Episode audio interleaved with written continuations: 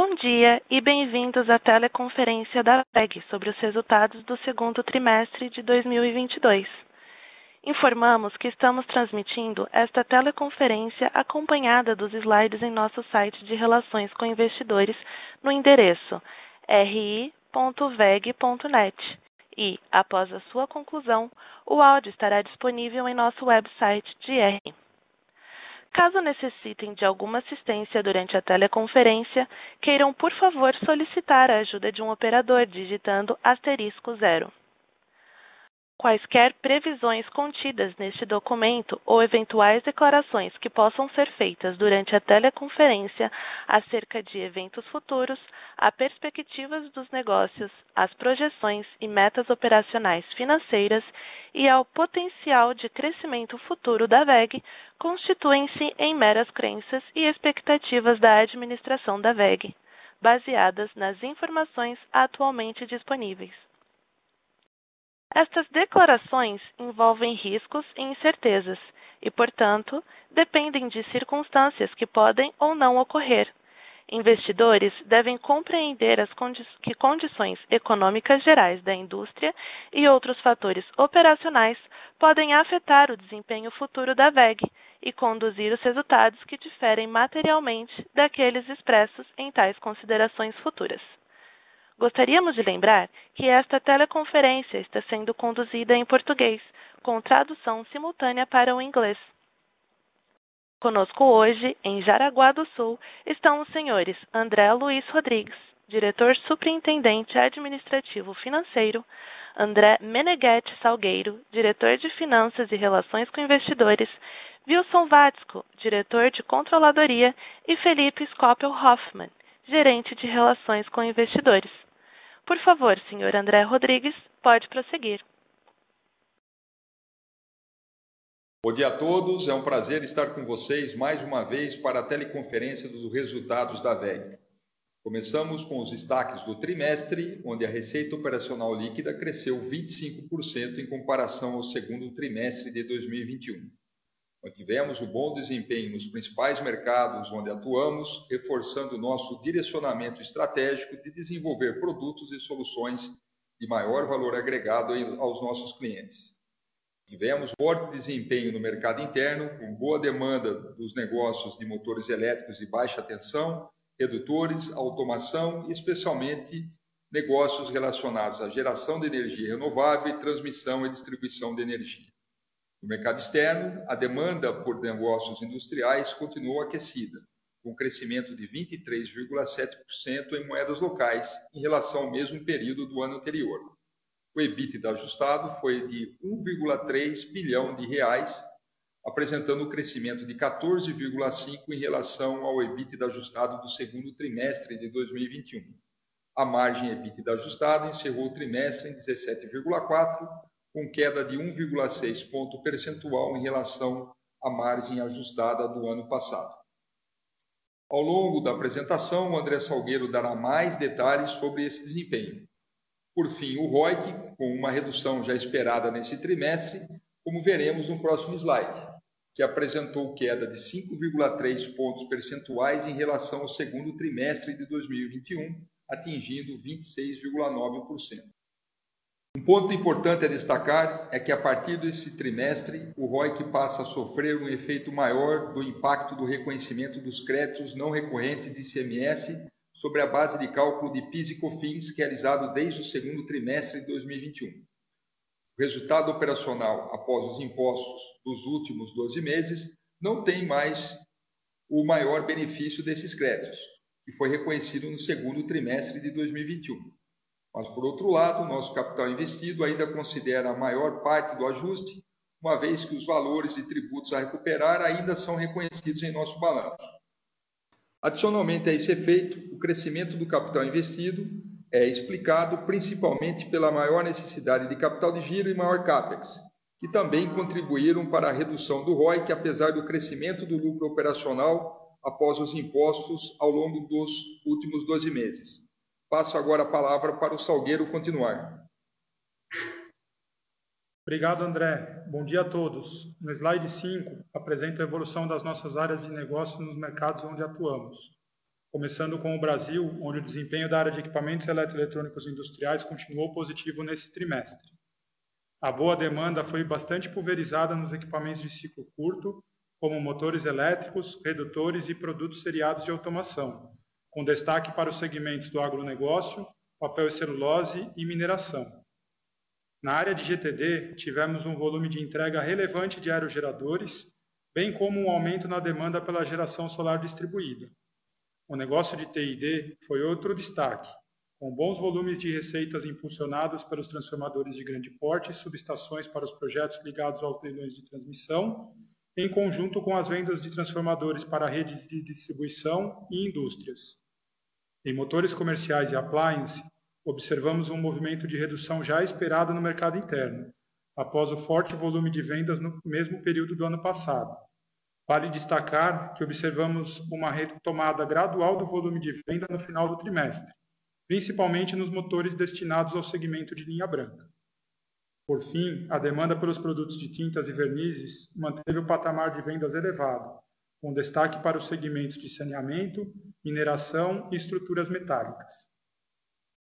No mercado externo, a continuidade do investimento industrial observada nos últimos trimestres foi fator importante para o desempenho da área de equipamentos eletroeletrônicos industriais, apesar das incertezas presentes no cenário macroeconômico. Destaque para as vendas de equipamentos de ciclo curto, que apresentaram aumentos importantes de receita, notadamente em motores elétricos de baixa tensão, com a demanda bastante pulverizada entre diferentes segmentos industriais. Já no negócio de GTD, as receitas apresentaram oscilações típicas dos negócios de ciclo longo, principalmente após entregas de projetos importantes de TID na Colômbia e África do Sul e de turbinas a vapor na Europa ao longo de 2021.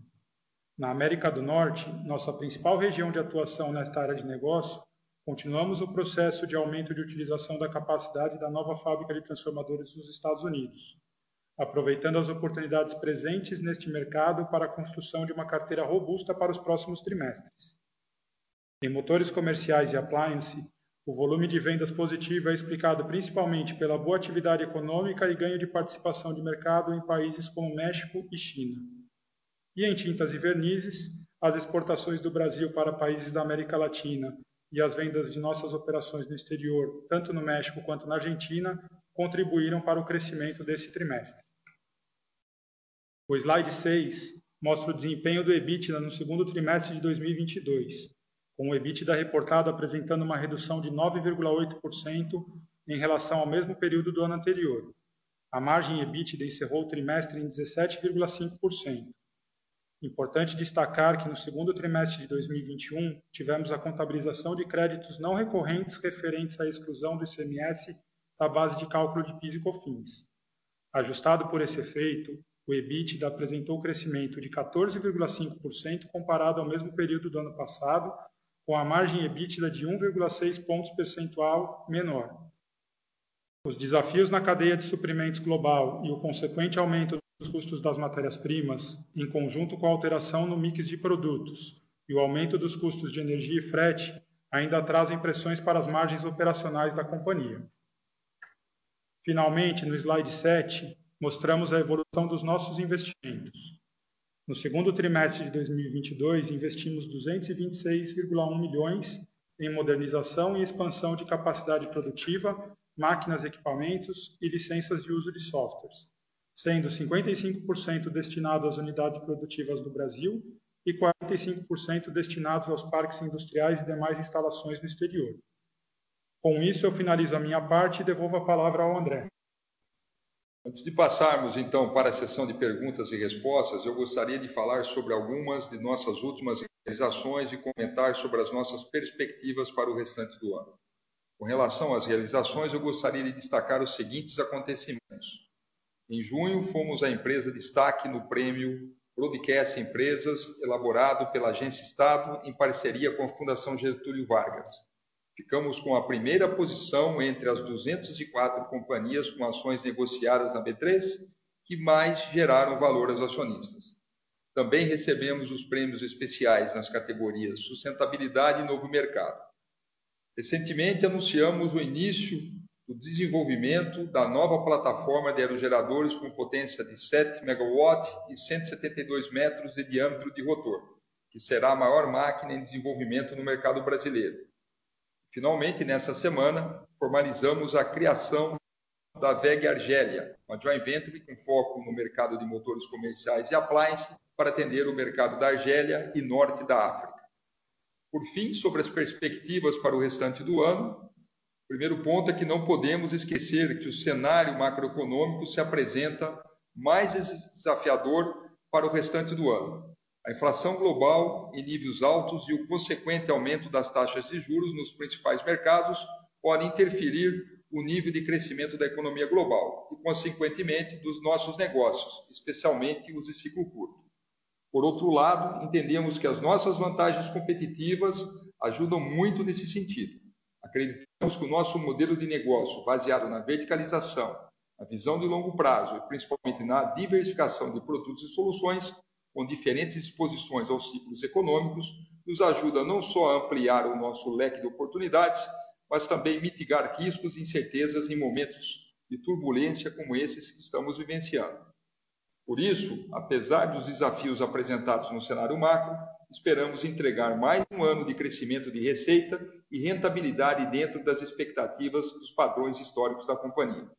Encerro aqui a nossa apresentação. Por favor, operadora, podemos seguir com a sessão de perguntas e respostas.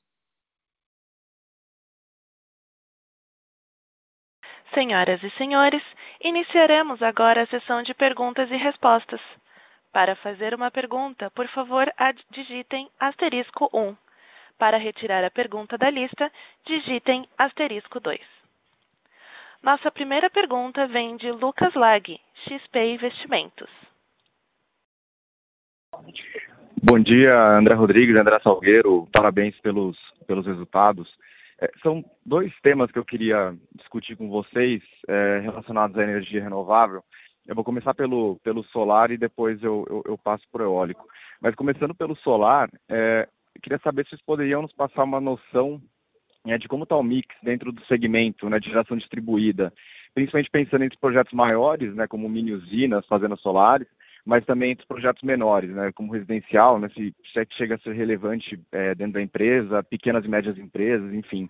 E, e como vocês enxergam é, a perspectiva de crescimento para esses diferentes subsegmentos dentro de geração distribuída para 2023, né, que vai ser um ano é, com inflação e juros mais altos, né, versus que a gente estava tava vendo anteriormente, além da entrada da nova regulação, né, da nova legislação para geração distribuída.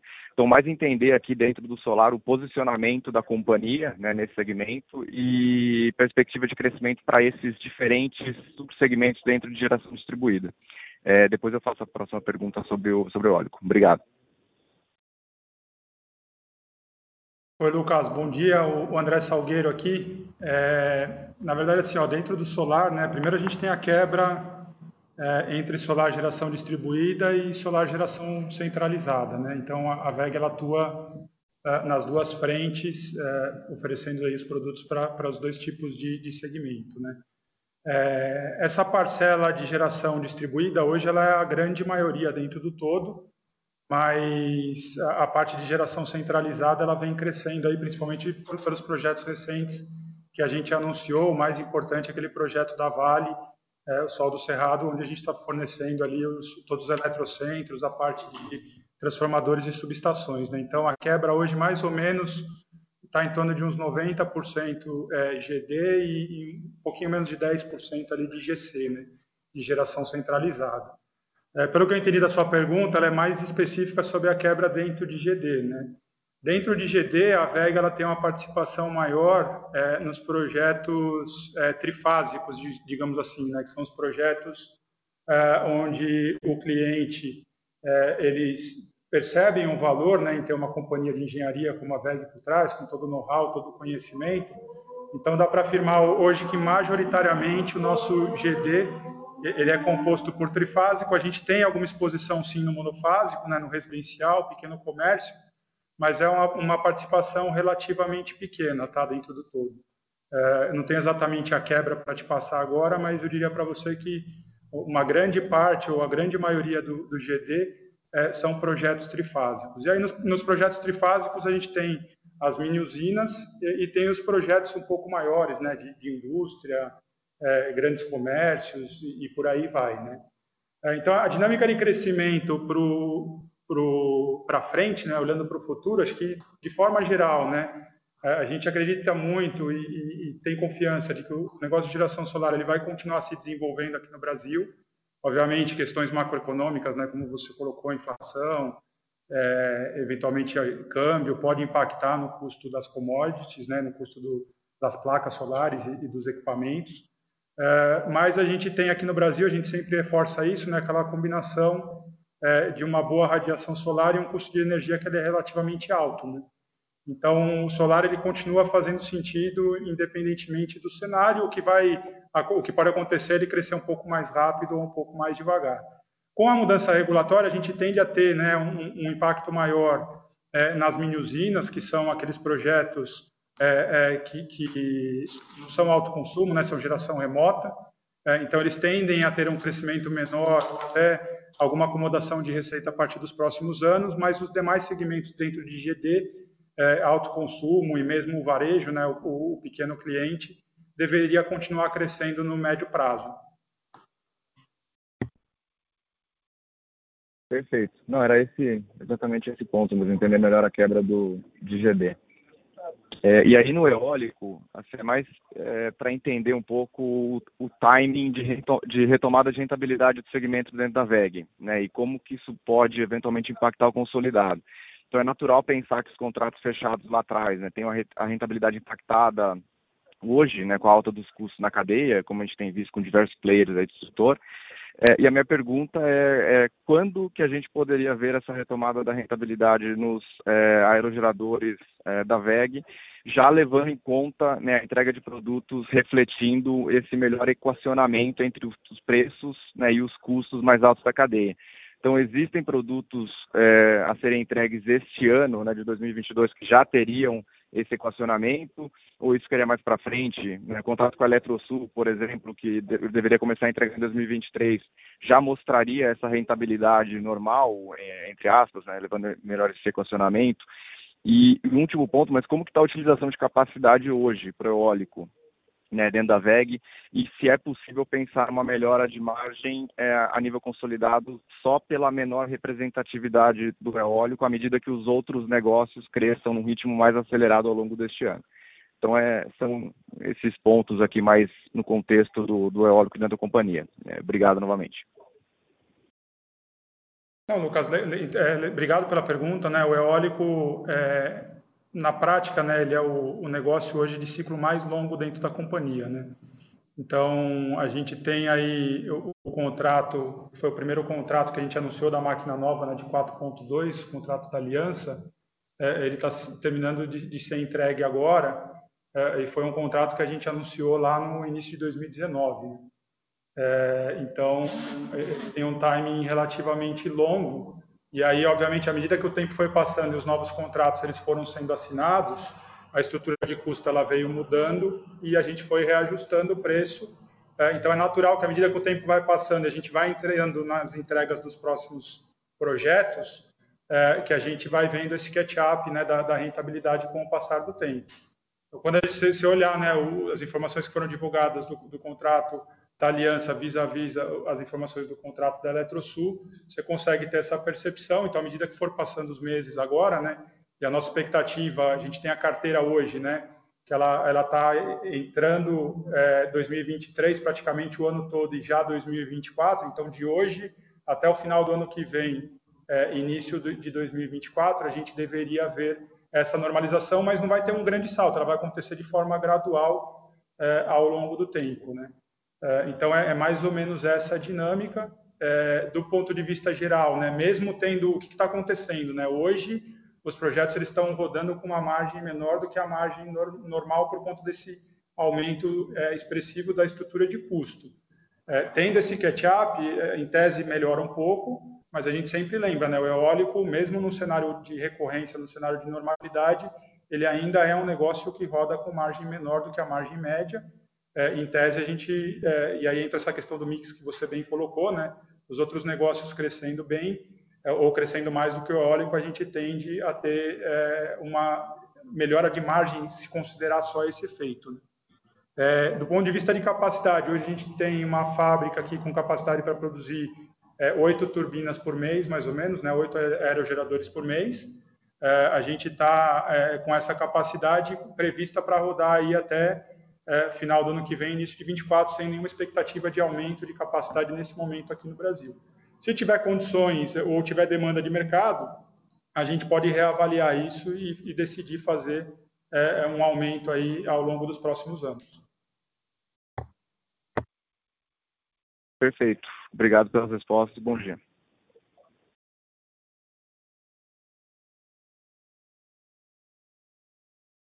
Próxima pergunta vem de Lucas Marchiori, BTG Pactual. Oi, pessoal, bom dia. Dois, dois tópicos aqui do meu lado também. Obrigado aí pelo call. Uh, primeiro, eu queria pegar um pouquinho como é que está o backlog é, de produto, né, equipamento contratado, principalmente Estados Unidos e Europa, né, se vocês têm sentido de alguma forma, talvez não imediatamente impacto no backlog, mas incremento de demanda, né, conversa com os clientes por conta da questão do aumento da energia, principalmente a Europa, aí, com a questão do gás. Né? Queria saber se isso aqui já tem refletido em backlog maior uh, para a VEG, né? e se de certa forma como que, por exemplo, a própria planta da Turquia poderia, poderia te ajudar a ganhar capacidade lá, ficar mais competitivo, se isso aqui tem permitido você ganhar share, né? Então, um pouquinho desse, dessa, dessa condição de mercado Europa, Estados Unidos, backlog futuro. E o segundo ponto, talvez um pouco mais, mais simples aqui, é explicar um pouquinho esse capital de giro, o que foi esse aumento de estoque, uh, quais foram as principais explicações aí para a gente ver o produto acabado ficando bem mais relevante, aí só para entender esse ponto aí do capital de giro, pessoal. Obrigado. Oi, Lucas, muito obrigado pelas perguntas. Vamos começar falando então sobre o backlog, vamos falar sobre a dinâmica de ciclo longo. Primeiro, começando por equipamentos eletroeletrônicos industriais fora do Brasil. Acho que a gente pode reportar que a continuidade de boa entrada de pedidos segue conforme nos últimos trimestres. Lá fora, o destaque está para óleo e gás, mineração e papel e celulose, projetos ligados a isso. A carteira está saudável para os próximos meses nós temos aí uma boa perspectiva para construir uma carteira positiva até o final do ano de 2023. Quando a gente vai, então, para geração, transmissão e distribuição, a carteira de pedidos continua robusta, com entregas sendo programadas para 2023 e já início de 2024, como o Salgueiro reportou aí a situação dos zero geradores e, e, tá, e realmente está muito positiva, é, especialmente para a TID na América do Norte e América Central. Quando nós vamos para ciclo curto, aí a visibilidade é mais limitada, é mais li, limitada a mais ou menos a três meses à nossa frente, né? E o que a gente enxerga hoje, que no segundo trimestre ela teve um desempenho muito positivo, é, alguns países apresentam algumas flutuação né, entre um mês e outro, mas ainda assim acima da média é, do, do, ano anterior. Mas, mais uma vez, né, ciclo curto, a gente está falando de uma visibilidade um pouco mais curta. Claro que ao, o passo que a VEG continua a sua uma das avenidas de crescimento, que é a internacionalização, ajuda muito nesse processo. Como você reportou, é, ter uma, uma fábrica né, no futuro. Hoje ela muito mais na, vai ser uma montadora que pode evoluir para assim para uma fábrica na Turquia, vai ajudar nesse processo, porque nos ajuda a entrar em novos mercados, nos ajuda a ter uma base de produção no mercado low cost, como é a nossa estratégia industrial, por exemplo, com o México, e sempre vai criar oportunidades adicionais. E outro exemplo é a nova fábrica de motores de baixa tensão uh, elétrico de baixa tensão na Índia, que também vai ajudar nesse processo. Então, acho que a mensagem é que a gente não tem enxergado ciclo longo, está indo muito bem. É, ciclo curto, a gente também está num patamar melhor que o ano passado e nós estamos fazendo a nossa lição de casa para continuar o processo de internacionalização e buscar novas oportunidades. Com relação ao capital de giro, nós não tivemos nenhuma mudança com relação ao que a gente né, vem reportando nos últimos trimestres. Tomamos uma decisão estratégica muito acertada de aumentar os nossos níveis de estoque para garantir aí a continuidade dos nossos negócios. É, sempre a gente vem reportando que nenhum cliente da VEG é, teve um problema de, de, falta de fornecimento dos nossos produtos, graças a essa estratégia, graças ao fato da verticalização da companhia ser uma vantagem competitiva, agora teve a penalidade no nível de estoques.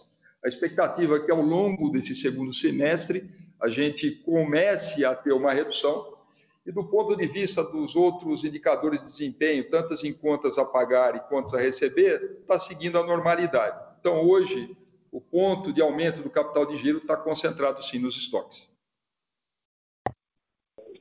Perfeito, André. Muito obrigado pela, pela resposta. Só um follow-up aqui. Então, esse, essa condição de aumento de custo de energia, principalmente no mercado maduro, estou falando basicamente aqui de Europa, isso aqui, isso aqui deveria demorar quanto tempo para refletir em backlog? Porque eu imagino que isso não seja automático, né? leva tempo aí para converter em ordem, né? Ou você já tem sentido da ponta lá da, da comercial, do, do lado comercial algum tipo de, de aumento de demanda, enfim, só para a gente sentir um pouco mais esse, esse aspecto aqui de aumento de energia na Europa.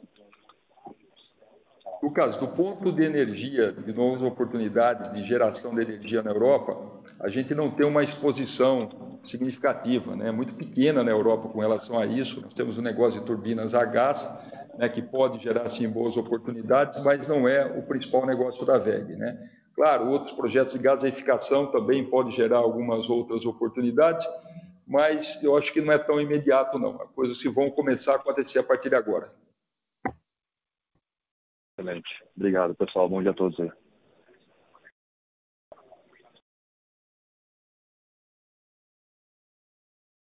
Próxima pergunta vem de Vitor Misuzaki, Bradesco BBI. tenho duas perguntas. É, a primeira, um pouco em linha com, com a pergunta do, do Lucas, né, com, com, relação ao estoque de, de matéria-prima. É, queria entender do, do, lado de vocês, né, é, quanto tempo mais ou menos a gente deve ver é, o impacto do, do preço spot de matéria-prima é, refletindo em margem da VEG, né, dado que, é, como vocês mencionaram agora no segundo tri, né, o nível de estoque está tá mais elevado para garantir o fornecimento de produto para os clientes é, mas tem esse descasamento temporal né, do, do, preço spot que a gente vê essa queda. Então, como que a gente pode esperar né, a flutuação de margem da VEG olhando para os próximos trimestres? E a segunda pergunta é um pouco com relação ao aerogerador de, de 7 mega. É, como que isso impacta a competitividade da VEG, né, tanto no Brasil é, quanto em outros mercados, como nos Estados Unidos? Obrigado. Oi, Vitor. Salgueiro aqui, obrigado pela pergunta.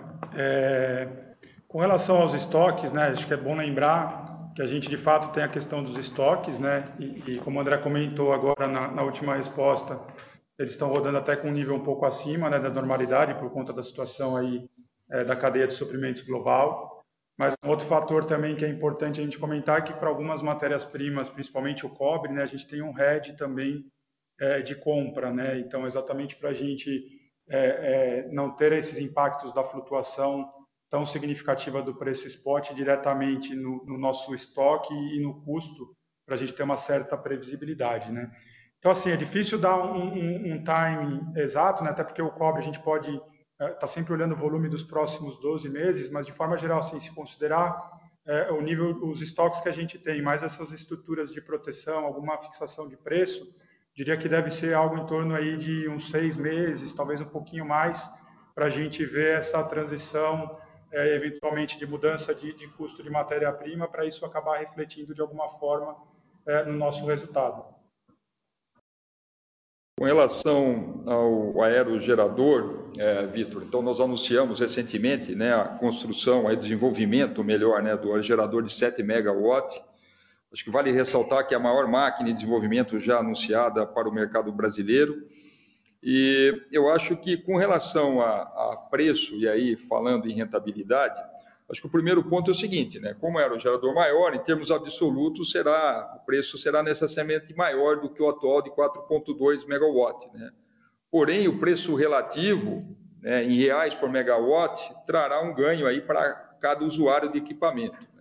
Isso, a expectativa é sim ter uma melhor margem, uma melhor rentabilidade do que é praticado hoje. Então, a expectativa, sim, que é um produto novo, com uma nova tecnologia, que vai apresentar uma rentabilidade melhor do que a máquina atual. Ótimo. André, mas, só um ponto. É, assim, é, isso permite, por exemplo, na né, estratégia na, na Índia, é, você também levar esse, esse aerogerador de, de, de 7 megas lá para a Índia e, e, ter um ramp-up, de repente, da operação um pouco mais rápido, é, de repente também nos Estados Unidos, né? A gente vê a VEG com uma presença muito forte na, na parte de, de transmissão, de, de, transformadores. De repente, se, se isso também abre esse mercado para a VEG é, nos Estados Unidos. Obrigado. Então, olha, especificamente no caso da Índia, a gente está certificando a máquina de 4.2, Vitor, e é a máquina hoje que a gente tem conhecimento, a maior máquina ah, disponível no país. Né? Então, acho que nesse momento, acho que a gente tem muitas oportunidades para explorar com a máquina de 4.2 antes de pensar ah, nessa nova máquina, né? de, de ah, encontrar oportunidade para ela. Então, o foco hoje é muito mais no Brasil, e eu acho que uma coisa assim que a gente poderá né, é buscar outros, outros mercados, que esse novo produto ele tem uma configuração modular, né, com componentes uh, separados, que facilita também a questão de transporte e tudo mais, e aí sim a gente pode, tendo a oportunidade, buscar novos mercados, como você mesmo disse, o próprio Estados Unidos. Tá ótimo, obrigado.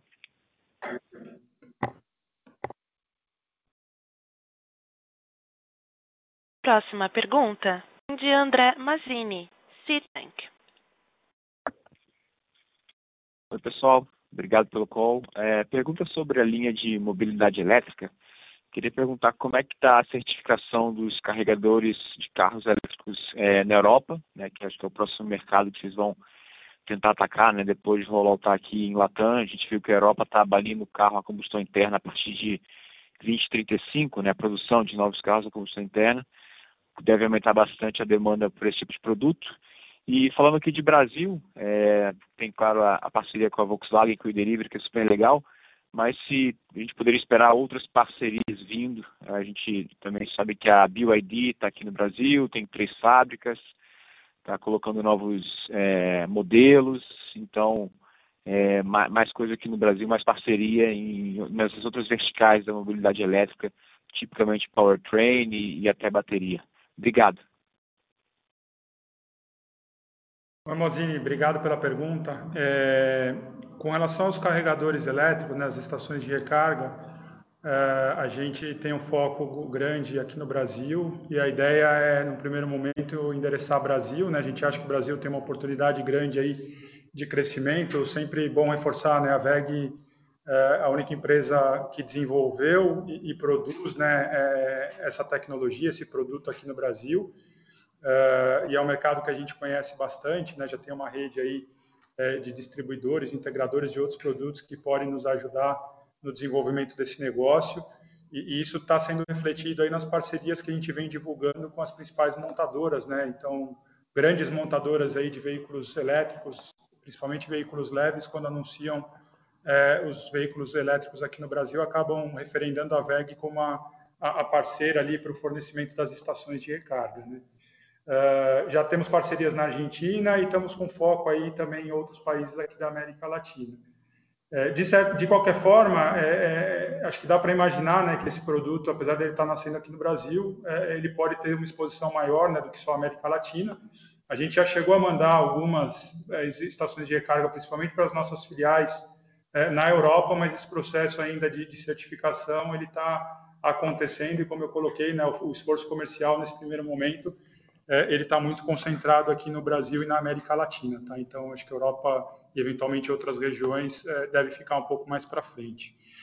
É, com relação à questão do powertrain, é, aqui é sempre é, bom reforçar né, o foco, no nosso caso aqui, pelo menos por enquanto, é powertrain para veículos pesados, né? Então, é, seja caminhões, ônibus e alguns outros tipos de veículos, mas esse foco geral aqui em veículos pesados.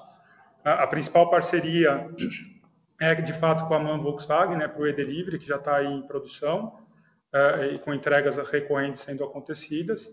mas a gente já tem outras parcerias anunciadas, né? Tem o próprio é, ônibus com, com, a Volkswagen também, é, tem uma parceria com a Marco Polo que está desenvolvendo é, é, um, ônibus elétrico e está desenvolvendo ele com o powertrain da VEG, então isso está acontecendo. E, obviamente, se a gente tiver oportunidade para fazer novas parcerias, para continuar desenvolvendo esse mercado, a gente está atento a todas elas e, eventualmente, discutindo aí com potenciais clientes. Né? Então, é, é, um foco grande aqui do time comercial, está buscando essas parcerias e o desenvolvimento desse mercado aqui no Brasil. Claríssimo. Obrigado, Salgueiro. Bom dia.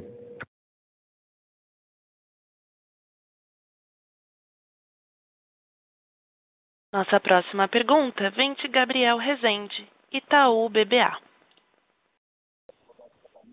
Oi, pessoal, bom dia. Obrigado pelo espaço aqui. Duas questões do nosso lado. A primeira delas em relação ao, ao orçamento de vocês, de CAPEX, que vocês comentaram no, no começo do ano. É, parece que com o patamar agora do primeiro semestre, o segundo semestre deveria ficar ali mais ou menos 1 bilhão, 1 bilhão e 100 para chegar no 1.5 bi.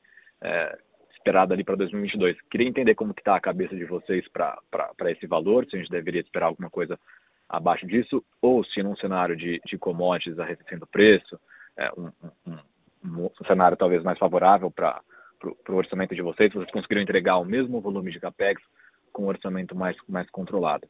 É, segunda questão em relação ao leilão de transmissão, é, a gente teve aí nas, na, algumas semanas atrás né, o leilão bem interessante, parece que são 15 bilhões de reais de investimento para os próximos anos. Queria entender qual parcela disso que poderia ser endereçável para a VEG e como que a gente poderia esperar em, em geração de receita é, é, vinda do leilão. Quando que isso deveria começar a, a beneficiar vocês? Obrigado. Oi, Gabriel. Primeiro, obrigado pelas perguntas. Com relação ao orçamento de capital, né, o que foi aprovado foi 1,5 bilhão de reais, né, sensivelmente maior do que nós realizamos nos últimos anos. Acho que em parte disso devido já à postergação de projetos que vieram de 2021, que não foram executados, e também para suportar os atuais níveis de crescimento da companhia. Né? Um pouquinho antes de responder a questão de qual é a expectativa, só lembrando que desse orçamento de capital, aproximadamente 55% aqui no Brasil e 45% nas operações fora do Brasil. É, mesmo com 1,5, a gente realizando aí algo em torno de menos da met...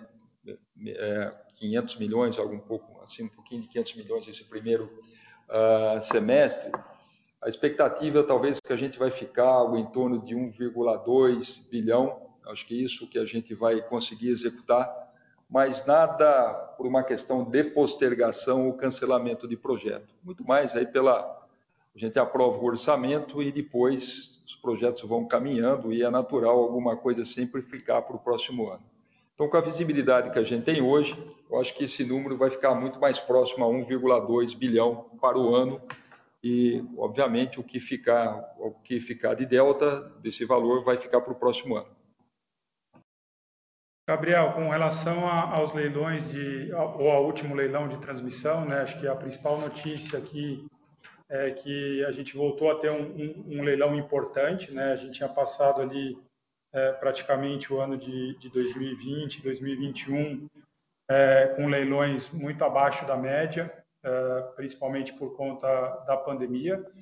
É, e agora a gente voltou e, e teve um leilão aí de, de 15,3 bi estimado né, de, de investimento, é, o que é bastante positivo para o setor como um todo. Né? É, do ponto de vista de, de expectativa, né, a gente é, não tem nada assim é, contratado ou, ou, assinado referente ao, aos projetos já leiloados. Esses contratos eles tendem a ser discutidos comercialmente aí ao longo dos próximos trimestres. A única coisa que a gente viu é que tem alguns players ali que, que ganharam alguns lotes desses, desse último leilão que costumam aí historicamente ter um relacionamento próximo com a companhia. Né? Então, assim, não tem nada de fato contratado, mas acho que dado o volume de investimento previsto aí para os próximos anos e o fato de a gente voltar a ter um leilão é, é, maior, né, um leilão importante do ponto de vista de investimento, é, é, a gente tem uma notícia importante, é uma notícia positiva e, e uma boa perspectiva aí para a parte de TID é, ao longo dos próximos anos. Tá ótimo, pessoal. Obrigado.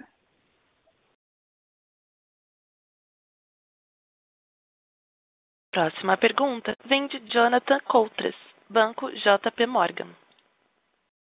Bom dia, André Rodrigues, Salgueiro, Felipe, é, parabéns pelos resultados. Duas perguntas do meu lado, a primeira ainda sobre as margens, né, para entender a dinâmica até o final do ano.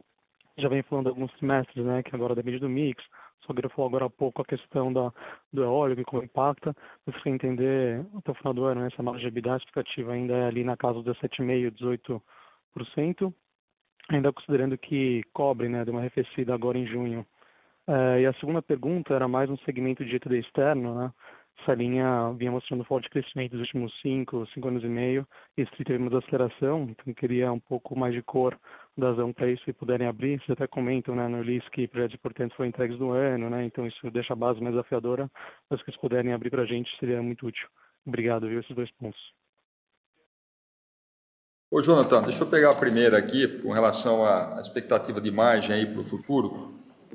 Acho que não mudou nada do que a gente já divulgou no início desse ano, quando a gente falou um pouquinho, do, nós divulgamos os resultados do quarto trimestre de 2021. Né? Primeiro, a margem deve ficar dentro dessas expectativas.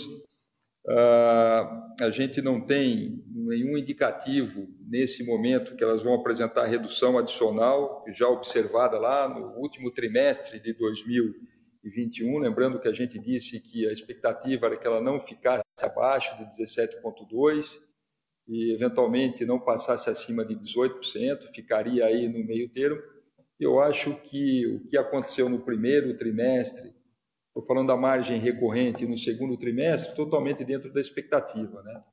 Acho que é bom a gente também lembrar né, que Uh, mesmo né, apresentando margens mais baixas com relação aí o que um pouco mais baixas do que foi apresentado nos dois últimos anos, eu acho que um patamar em 17 alguma coisa, um patamar onde a gente ainda enfrenta pressão, pressões em cima aí de custo de matérias-primas até esse momento, né, do que foi o segundo trimestre, esse distúrbio na cadeia global de suprimentos e o aumento né, de receita de negócios que estruturalmente possuem margens mais baixas, como os negócios renováveis, como o solar e o, a questão dos aerogeradores, eu acho que é uma margem bem saudável, atrativa para a companhia. Você falou um pouco sobre a tendência né, da, da questão do preço de cobre. Né? A gente está observando sim, uma tendência de estabilização, né, em alguns casos de redução, do exemplo de matérias-primas como o cobre, né? É, parece aí um movimento mais estrutural, mas ainda a gente não pode afirmar. Mas é sempre bom lembrar que leva um certo tempo para ser refletido na nossa estrutura de custo. Então, eu acho que esse efeito, se ele realmente for estrutural e acontecer, a gente vai começar a observar um pouco mais à frente, não instantaneamente, né? porque eu tenho aí todo o meu estoque que foi adquirido ao preço que era corrente naquele momento. Jonathan, com relação ao GTD mercado externo, é, de fato, né, foi, foi uma área de negócio aí que cresceu bastante nos últimos anos, é, principalmente né, depois da aquisição do, do negócio de, de, transformadores, né, de TID lá nos Estados Unidos. Então, tem sido aí o grande destaque do, do crescimento. É, especificamente esse ano, é, o que, aconteceu? Né? A gente acabou reportando isso no ano passado, mas a gente teve alguns projetos muito importantes acontecendo na, na África do Sul, é, na Colômbia e também algumas entregas de projetos importantes no negócio é, de turbinas a vapor na Europa, que acabaram criando uma base de comparação é, relativamente forte em 2021. Né? Então, agora, esses primeiros trimestres de 22, a gente percebe o negócio de TID como um todo apresentando crescimento, principalmente na América do Norte, mas por conta dessas outras regiões, quando a gente olha o número consolidado total, ele está apresentando aí redução de, de receita. Né? É, de qualquer forma, as perspectivas são positivas. Né? A gente é, foi em setembro do ano passado, a gente inaugurou a terceira fábrica de TID lá nos Estados Unidos. Estamos investindo agora para aumentar a capacidade de TID também no México é, e na segunda fábrica lá nos Estados Unidos. É, e a carteira de pedidos, como o André comentou é, numa das perguntas, é, nas respostas anteriores aí, ela está positiva, inclusive, nesse negócio é, é, na América do Norte. Né? Então, as perspectivas são positivas e, e a gente imagina que, que, GTD Mercado Externo deve voltar a apresentar crescimento aí ao longo dos próximos trimestres. Até se você olhar na base comparativa, né, o segundo TRI em relação ao primeiro, você já vê que a gente apresentou uma evolução importante. Né? Então, acho que essa tendência ela tende a seguir daqui para frente. Perfeito, muito claro. Obrigado, pessoal.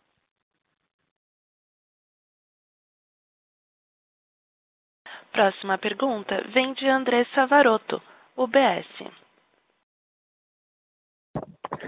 Oi, bom dia, obrigada pela, pela pergunta.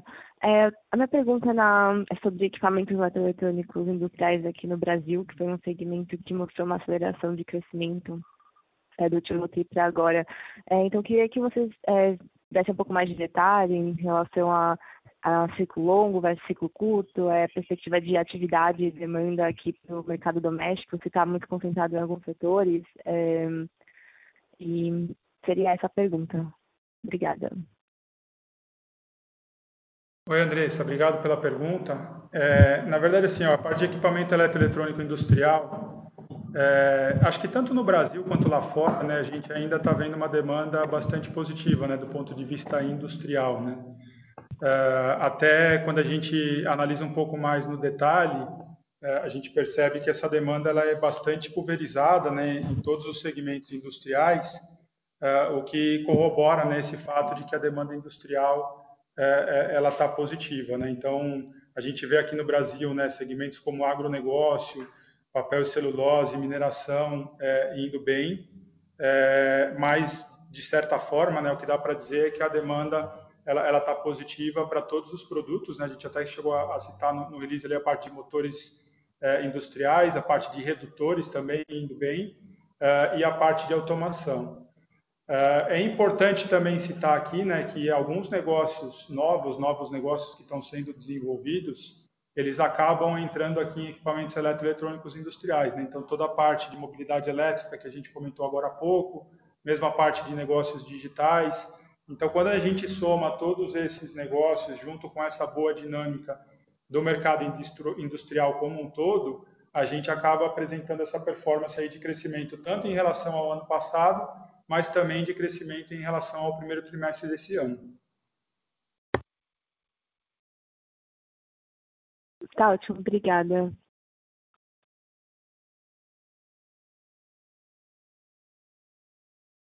Próxima pergunta vem de Regis Cardoso, Credit Suisse. Oi, pessoal, bom dia. André Rodrigues, André Salgueiro, obrigado pela, pelas perguntas aqui.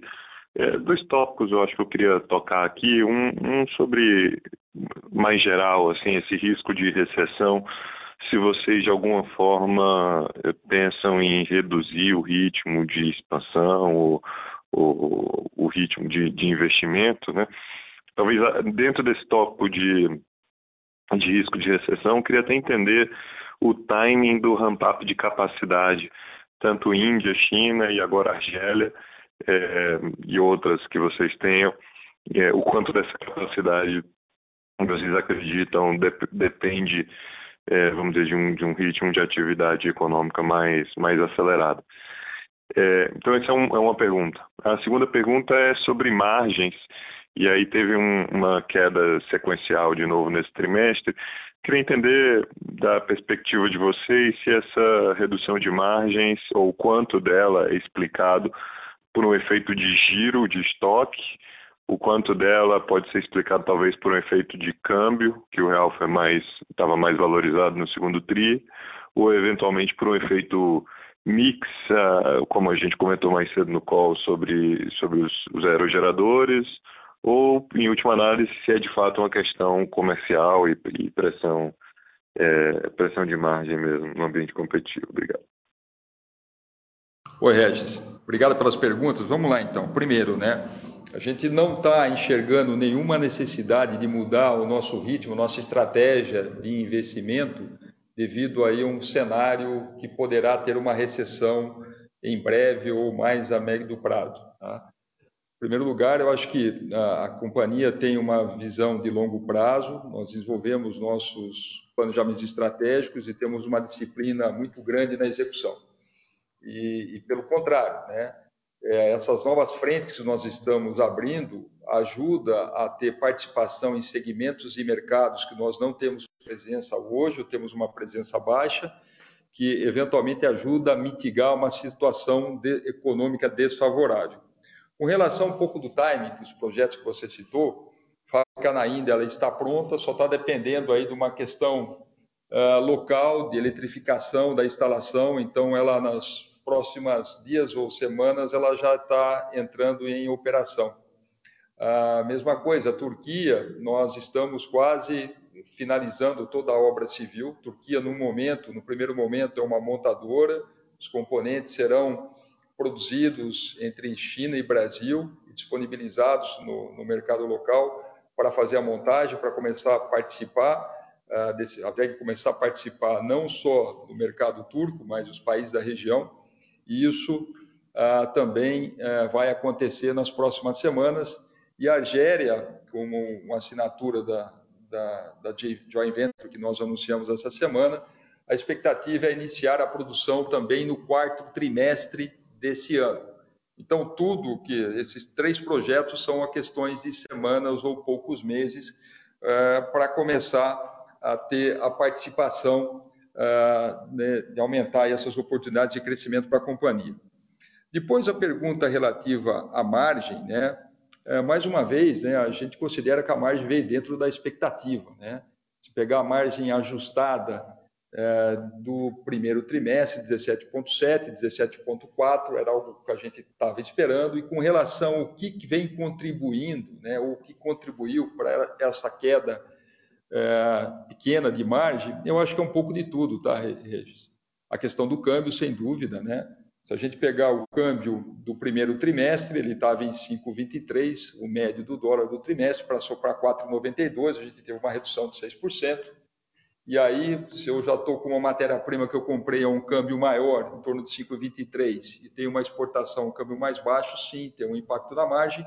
Tem a questão do crescimento de renováveis, como o eólico, o solar, que são negócios. Né? No eólico, nem tanto, porque a, a, capacidade de produção do primeiro trimestre já estava é, praticamente a mesma capacidade de produção do segundo trimestre, mas o solar, né, o eólico solar são negócios que têm margens menores, retornos mais atraentes, e sim, também pode impactar, mas a gente não vê nenhum impacto né, para uma questão comercial é, impactando as margens. Então, mais uma vez, acho que dentro da expectativa, né, é, e acho que bem favorável dentro do cenário macroeconômico que nós estamos vivendo, com todas as dificuldades operacionais. Então, acho que é, é esse um pouco o diagnóstico das margens desse segundo trimestre. Entendido. Ótimo. Obrigado, André. Parabéns pelos resultados.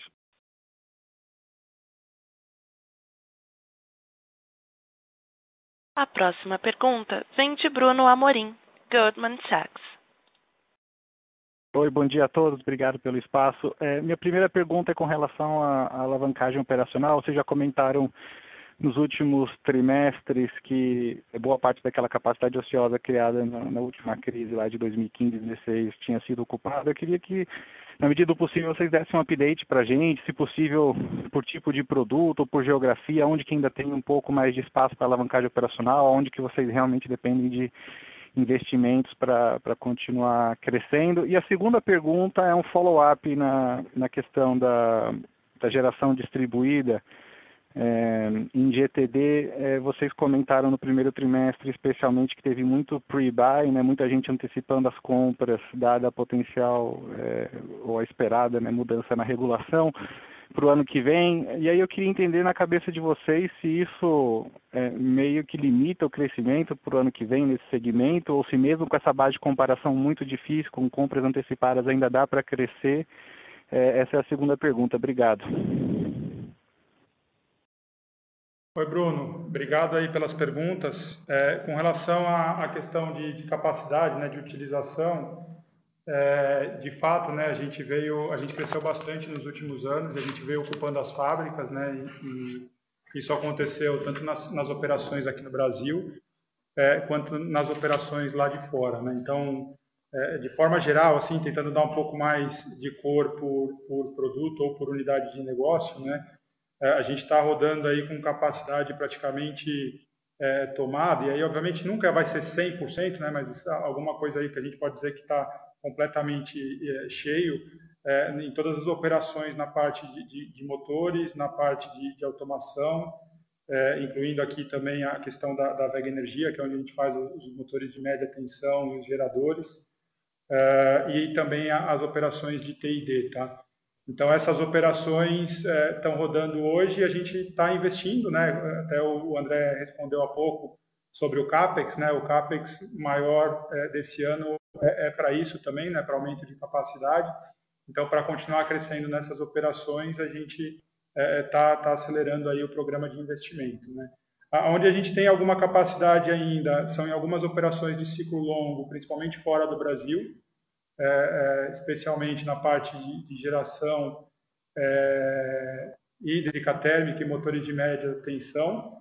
É, a gente tem sim agora alguma capacidade nas operações de, de motores comerciais e appliance aqui no Brasil, por conta dessa dinâmica aí dos últimos trimestres de redução de receita, e algum espaço ainda na, na questão ali de, de, tintas e vernizes, que eventualmente a gente conseguiria ter algum crescimento é, sem demandar muito investimento em aumento de capacidade. Tá? Então, só para dar um pouco mais de, de, de, de cura aí, tentar qualificar um pouco mais por unidade de negócio. É, com relação ao pre-buy do GD, é, até o termo pre-buy, né, a gente vem escutando isso muito desde lá de 2019, quando era para mudar a regulação, depois a, acabou demorando um pouco mais de tempo, e o fato é que para 2023 né, a regulação mudou, então é, é certo afirmar né, que o ano de, de 2022 está é, sendo um ano positivo e parte disso, é, certamente, são projetos que o pessoal está tentando antecipar para enquadrar ele na, na, regra antiga, né, nessa regra atual, que, que, quem fizer aí até o final do ano, alguns casos até ao longo do, dos primeiros meses do ano que vem, porque tem, tem uma questão ali da, do pedido de conexão do projeto, depois você pode demorar ainda alguns meses para concluir né, o, o, projeto, então, mas é, sim, tem, tem algum efeito ao longo desse ano, é, e isso está tá trazendo uma demanda mais aquecida e, obviamente, vai criar uma base de comparação é forte para o ano que vem. Né? É, falar da, da expectativa para o ano que vem é, é, um pouco cedo ainda, né?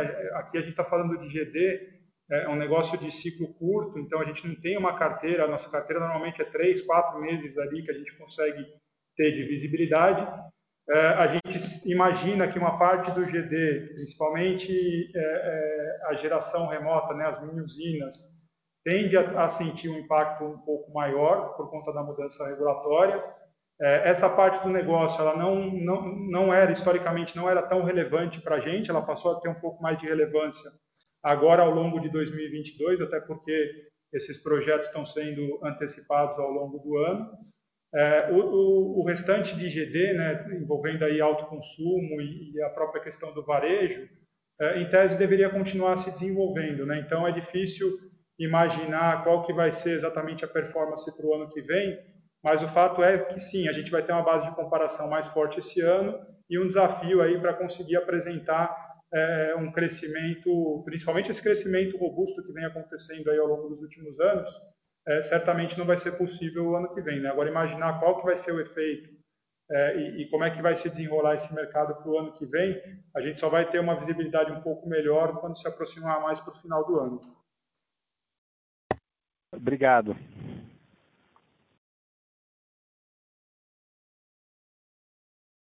Senhoras e senhores, encerramos, encerramos neste momento a sessão de perguntas e respostas. Gostaria de passar a palavra ao Sr. André Rodrigues para as considerações finais. Por favor, Sr. André, pode prosseguir. A todos, mais uma vez, muito obrigado pela participação e até o nosso próximo encontro.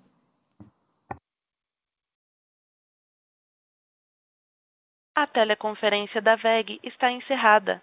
Agradecemos a participação de todos. Tenham um bom dia.